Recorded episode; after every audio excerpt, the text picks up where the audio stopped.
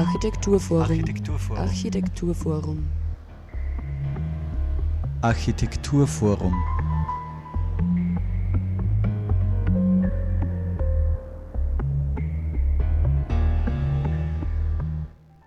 Ja, hallo und herzlich willkommen zur aktuellen Ausgabe des, der Sendung des Architekturforums Oberösterreich. In der heutigen Sendung geht es äh, um Gesellschaft, Architektur und Lebensqualität, was derzeit ist und wie es einmal sein könnte und auch über den Skulpturenpark Westautobahn. Ja, warum versprechen sich viele Menschen vom Einfamilienhaus ein besseres Leben? Sie verlassen die Städte und ziehen ins Umland, wo sich ein trostloser Siedlungsbrei in die Landschaft ergießt. Häuser für Kleinfamilien, wie wir sie heute kennen, werden wir uns in Zukunft ökonomisch und ökologisch ohnehin nicht mehr leisten können. Wie aber sollen unsere Häuser in Zukunft aussehen? Was verraten sie über unser Leben? Und könnte man sie sich vielleicht auch ganz anders vorstellen? Diesen Fragen ging Niklas Mark am 16.11.2016 innerhalb der Reihe Theorie im Keller im Architekturforum Oberösterreich auf den Grund und wir haben ihn anschließend an seinen Vortrag für diese Sendung zum Interview getroffen. Aber es geht eben heute auch um den Skulpturenpark Westautobahn. Ein Nichtort wird zum Ausstellungsort. An der Verbindungsstelle Westautobahn und Mühlkreisautobahn haben diesen Sommer Künstlerinnen und Künstler unbemerkt einen Skulpturenpark errichtet. Das Areal, auf dem sich dieser befindet, ist von beiden Autobahnen umschlossen. Zudem verhindern hohe Lärmschutzwände den Blick auf das Gelände. Das Projekt ist ein Versuch, Raumnutzungskonzepte zu hinterfragen, die Besonderheiten des Geländes zu nutzen und eben, wie schon gesagt, gesagt, einen Nichtort zum Ausstellungsort umzudeuten.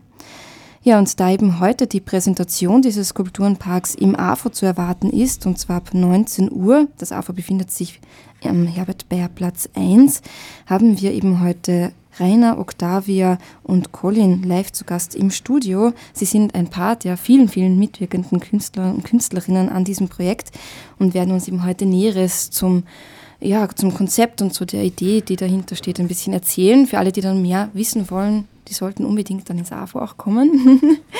und äh, ich würde sagen, wir steigen gleich mal ein in unser Gespräch äh, mit der Frage, wie es überhaupt zu dieser Idee eigentlich gekommen ist, so einen Skulpturenpark genau an dieser Stelle, auch an diesem Ort äh, zu errichten. Ja, hallo erstmal. Äh, es ist, ich und ein Freund arbeiten viel im öffentlichen Raum. Also wir sehen öffentlichen Raum als Material. Und wie Künstler so arbeiten, versucht man immer neues Material zu finden. Bei uns sind das immer neue Orte. Und eben dieser besagte Freund von mir hat eine Arbeit gemacht über Lärmschutzwände und im Zuge der Recherchen hat er vor vier Jahren dieses Areal das erste Mal begangen und hat dann sein Projekt über Lärmschutzwände weitergetrieben und hat dann auch dieser Ort ist eigentlich riesengroß, äh, völlig sich selbst überlassen und da möchte der was machen, hat mich dann angesprochen und wir haben uns dann im Sommer 2015 das erste Mal diesen Ort angeschaut und haben dann eben beschlossen, dort einen Skulpturenpark zu errichten. Mhm.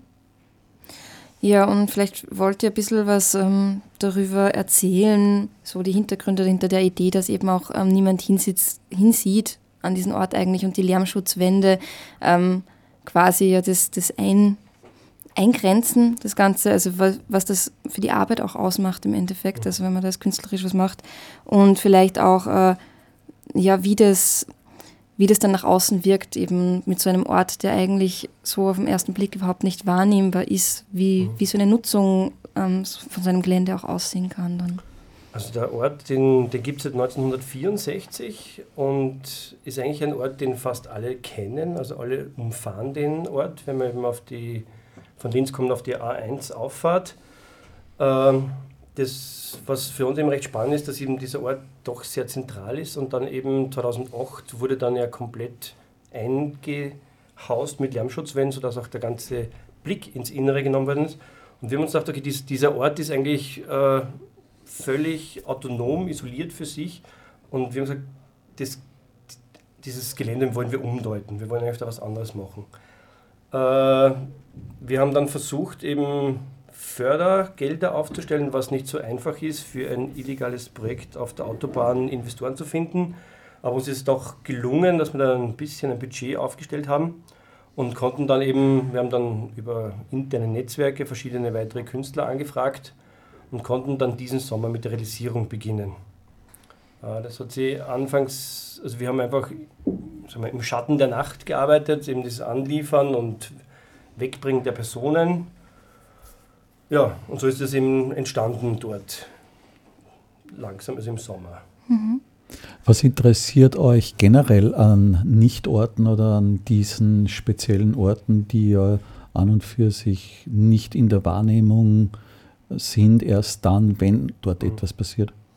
Ja, das, eh, wie du schon angesprochen hast, eben dann wieder in der Wahrnehmung. Es geht eigentlich auch darum, dass man eben Orte wieder zurückgewinnt, weil jetzt könnte man sagen, also wir nehmen den Ort jetzt wieder in Besitz. Eigentlich hatten die Asfinag seit über 20 Jahren nicht genutzt. Dass man sagt, okay, es gibt diese Orte, es gibt eigentlich sehr viel diese Orte. Wenn man, wenn man darauf achtet, wird man erstaunt sein, wie viele Freiflächen es eigentlich im urbanen Raum gibt. Ja, hab's gedacht, du was, also Entschuldigung, ja. Was, was mir interessiert ist, ähm, bei, also Ausstellungsräume haben ja das Problem, dass sie unheimlich viele Leute anziehen müssen, also da einen gewissen Druck haben. Und wir entziehen uns da in diesem Fall eigentlich total diesem, diesem äh, Druck der Ausstellungsbesucher. Mhm. Und es bedeutet halt auch, wenn man dort dann erstmal auf dem Areal ist und den, den ganzen Wald kennengelernt hat, auch ein hohes Maß an Freiheit, was man halt sonst im Galeriekontext oder im Ausstellungskontext, wie man sonst kennt, vielleicht nicht hat. Also man kann halt wirklich frei arbeiten, in Absprache natürlich mit den anderen Projektteilnehmerinnen, was man dort machen möchte und ist halt nicht irgendwelchen Gegebenheiten wie im White Cube unterworfen. Also natürlich gibt es Gegebenheiten, aber die sind halt andere. Das ist das Spannende für mich auf jeden Fall daran. Das kann ich mir auch gut vorstellen, dass da auch ähm, dann ganz neue Ideen wahrscheinlich entstehen, wenn man so räumlich äh, ganz, ja, sich ganz woanders befindet, also in einem ungewohnten Umfeld. Also schon gewohnt, aber nicht in diesem Zusammenhang vielleicht. Ne? Hm. Habt ihr auch schon überlegt, so eine Reihe vielleicht zu machen, weil du sagst, es gibt so viele Orte, die nicht mhm. genutzt sind? Wäre doch, wär doch irgendwie. Es wird auf jeden Fall weitergehen, ja. nicht kein Skulpturenpark mehr, aber es wird auf jeden Fall weitere Projekte geben. Mhm. Es, es, wachsen schon weitere Projekte, sagen wir so. Du hast Anfang davon gesprochen, dass das eigentlich ein illegales Projekt gewesen ist. Wie steht es jetzt damit? Weil immerhin habt ihr Förderungen bekommen, beziehungsweise es gibt ja eine Publikation, mhm. so illegal kann es nicht mehr sein, stelle ich mir jetzt vor. Es ist nach wie vor illegal. Also es ist die Asfinag. Das Betreten dieses Geländes ist illegal genau. oder wie? Ja. Genau. Also ja. es ist so, dass wir eben in Kontakt stehen per E-Mail mit der Asfinag. Die, also man, wenn man unseren Skulpturenpark besucht, was ich nicht empfehlen oder nicht empfehlen darf am besten, äh, aber es ist möglich, sagen wir so, und man, man hat ungefähr vier Vergehen. Also man, man begeht vier Straftaten, wenn man unseren Skulpturenpark besucht. Magst du die vielleicht mal aufzählen oder weißt du das nicht aus? Ja, ich, weiß, ich, bin mir nicht mehr genau sicher, wie der genaue Wortlaut war, weil der war sehr so juristisch, aber es fängt eben an beim Befand des Bannenstreifen, dann eben äh, Besitzstörung und. Betriebsgelände. Ja, es sind mhm. noch zwei Sachen. Das heißt, zu Fuß kommt man überhaupt nicht hin? Nein. Okay. Also man kann. Man muss über die Autobahn gehen, wenn man zu Fuß hin möchte. Mhm. Also wenn man schnell ist.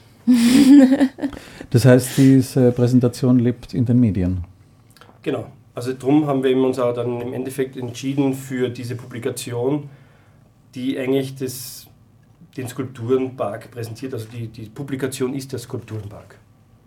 Und das, mhm. die Publikation ist auch so aufgebaut, eben wie eine Karte oder eben wie, wie ein Mapping, was man vor Ort eigentlich äh, zur Orientierung verwenden würde. Vielleicht ganz kurz noch zum Schluss. Und wie habt ihr diese Installationen und Objekte dort dann äh, angebracht und aufgebaut? Mhm. Ich glaube, da gab es unterschiedliche Vorangehensweisen. Also es gab Projekte, die vor Ort wirklich erst äh, konzipiert und entstanden sind. Es gab auch teilweise Projekte, die vorgefertigt oder dort dann wieder zusammengesetzt wurden. Das hängt halt von Projekt zu Projekt ab, also je nachdem von der Teilnehmerinnen und Teilnehmer. Ein Großteil der Projekte wird auch äh, länger ähm, noch dort stehen. Also das sind ähm, Stahl und ähm, Beton und Holz sind die meisten Projekte, also die sind schon auch, ähm, leben noch eine Weile. Aber es war auch nicht so, dass die ASFINAG dann gesagt hat, so und jetzt äh, räumen wir alles wieder weg. Es gab im Internet, äh, habe ich einen Presseartikel gefunden, wo stand, dass die ASFINAG den Platz geräumt hätte bereits, was aber de facto nicht stimmt. Also es war jemand aus der Gruppe dort, erst vor einigen Wochen oder Tagen sogar. Es steht auf jeden Fall noch. Ja. Die werden Besseres zu tun haben. Lärmschutzwände bauen. Genau.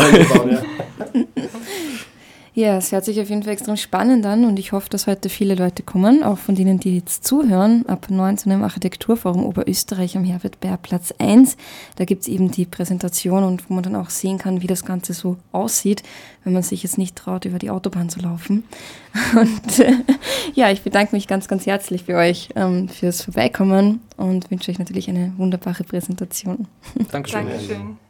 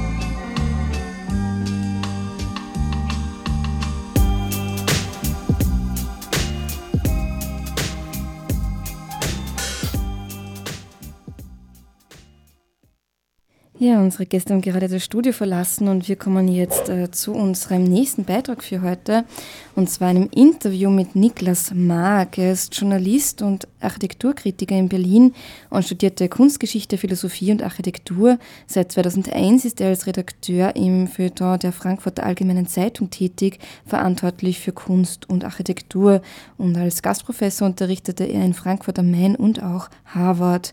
Ja, und er hat auch zahlreiche Preise für seine Arbeit erhalten und wir haben ihn kürzlich zum Interview getroffen, nämlich am 16.11. Da hat er zum Thema, warum wir andere Häuser brauchen, im AFO referiert und wir haben folgendes Gespräch mit ihm geführt. Thema des Vortrags war eben Wohnkomplex, warum wir andere Häuser brauchen, wozu Sie auch ein Buch verfasst haben mit demselben Titel. Wie ist denn zu diesem Buch gekommen? Eigentlich durch zwei Beobachtungen. Einmal auf einer globalen Ebene existiert jetzt die erstaunliche Zahl, dass in den nächsten 20 Jahren, wenn wir weltweit die Menschen, die in die Ballungsräume drängen, beherbergen wollen, wir eine Milliarde Wohneinheiten bauen müssten. Das ist eine apokalyptische Zahl und niemand weiß, was das für Wohneinheiten sein sollen. Es können keine Hochhäuser sein, es können keine Einfamilienhäuser sein. Das heißt, die Architekten stehen jetzt vor einer extrem interessanten äh, und grundlegenden Aufgabe. Sie müssen für eine ungeheure Masse von Menschen, die in die Ballungsräume drängt, neue Wohntypologien erfinden. Und zwar mit sehr wenigen Mitteln, weil es alles Menschen sind, die sehr wenig Geld haben.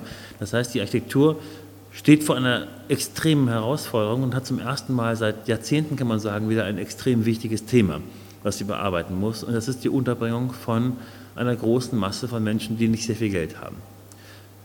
Ein zweites Thema, was mich interessierte, was zu dem Buch geführt hatte, ist die Beobachtung, dass immer noch, wenn es um Wohnungsbau geht, die Wohnungsbaugesellschaften, die Politiker verlangen Wohnungen für junge Familien. Das klingt immer toll, man muss aber sehen, dass in vielen großen Ballungsräumen die Zahl der Familien nur noch 20 Prozent an der Gesamtbevölkerung beträgt. Also wir bauen an 80 Prozent der Bevölkerung vorbei. Wir kennen keine Wohnform für, sagen wir mal, 6-, 80-Jährige, die nicht ins Heim wollen. Wir kennen keine Wohnform für ähm, zwei Alleinerziehende, die mit einem schwulen Paar zusammenziehen wollen. Das heißt, die Wohnungen, die wir vorfinden, ermutigen diese Lebensentwürfe nicht, sondern verunmöglichen sie. Und ich fand es interessant zu sehen, dass die Architektur, die wir vorfinden, eigentlich unser ganzes Leben prägt und vorgestaltet. Wir werden fast in einen Lebensentwurf hineingezwungen, ohne darüber nachdenken zu können. Wir machen eine Lehre oder wir studieren, wir müssen heiraten, wir müssen Kinder kriegen, wir müssen einen Job annehmen und dann wohnen wir im Einfamilienhaus oder in der Wohnung. Und wenn man genau darüber nachdenkt, gibt es natürlich viel andere ganz viele andere Möglichkeiten und Lebensentwürfe. Nur äh, es gibt eben auch ein großes Interesse der Bauindustrie daran, dass sich an den Wohnformen, die wir finden, und es gibt nur zwei Wohnformen, es gibt das Apartment und es gibt das Einfamilienhaus.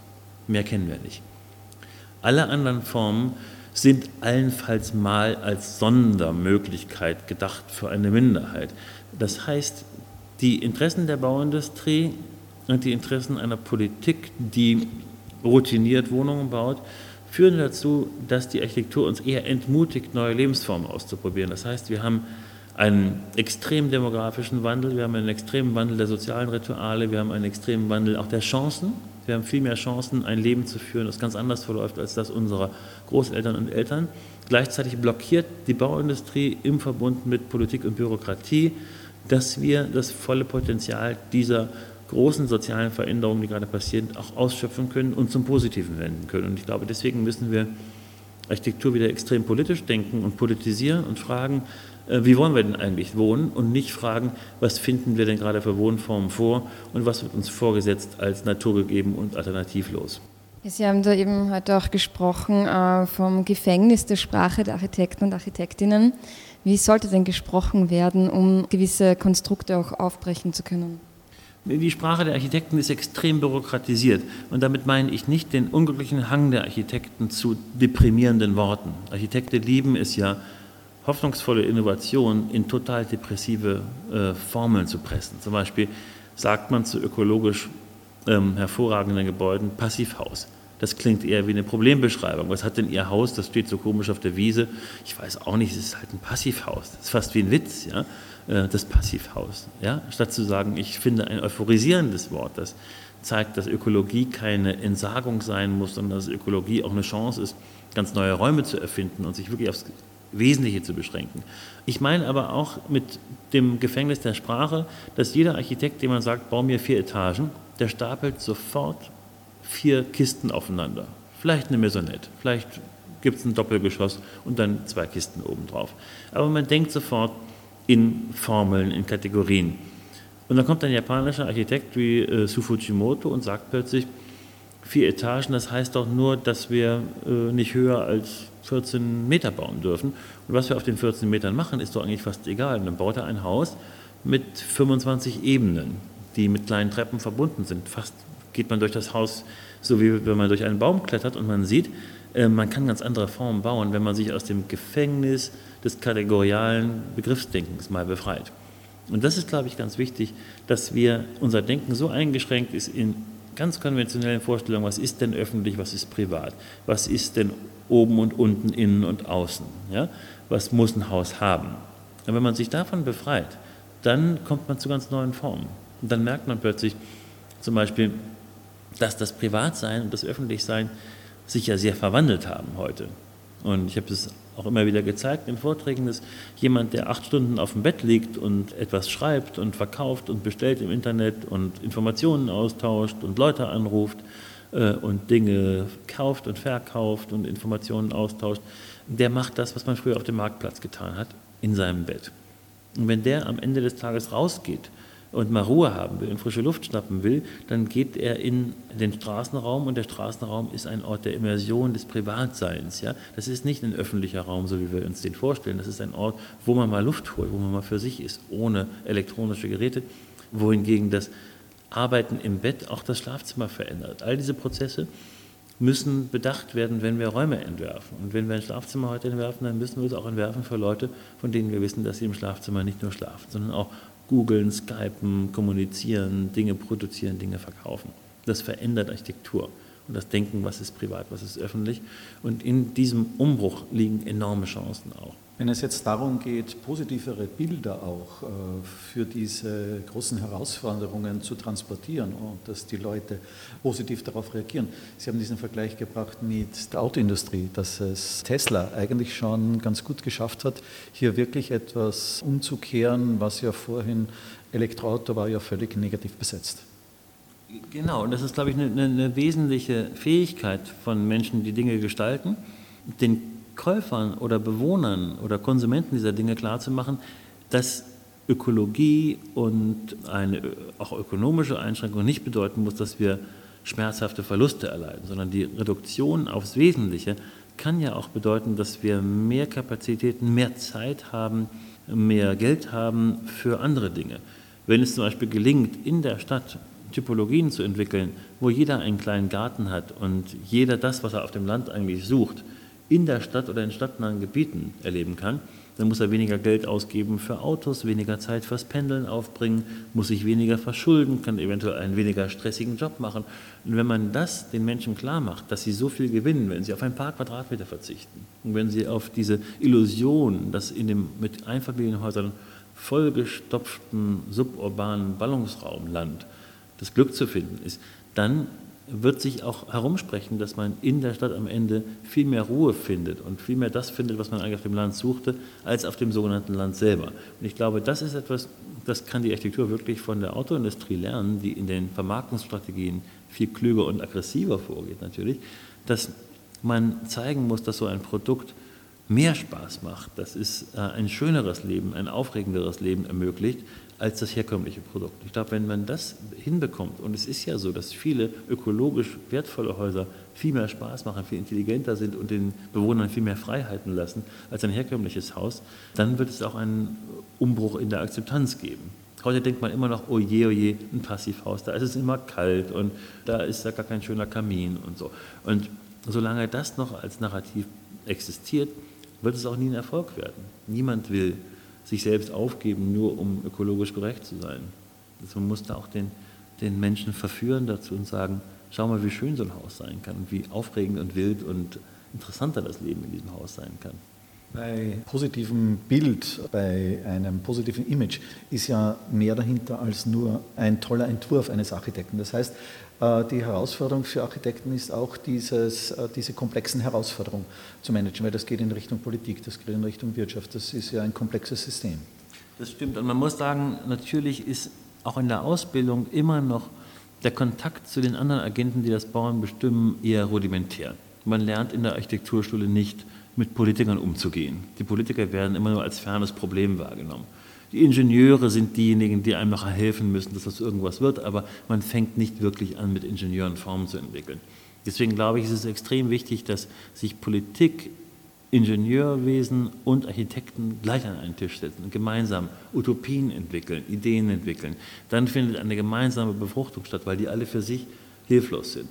Und es wird ja immer oft gesagt von deprimierten Architekten, die Zeit der großen Entwürfe sei vorbei und Architekten können Gesellschaft nicht verändern und jetzt kann man sich darauf beschränken, die Lücken zu füllen und das war's dann. Das halte ich für fatal, denn der Satz, Architekten können die Welt nicht alleine verändern, stimmt zwar, aber niemand kann die Welt alleine verändern, aber wenn Architekten und Politiker und Ingenieure zusammenkommen und etwas entwerfen, dann können sie sehr wohl was verändern.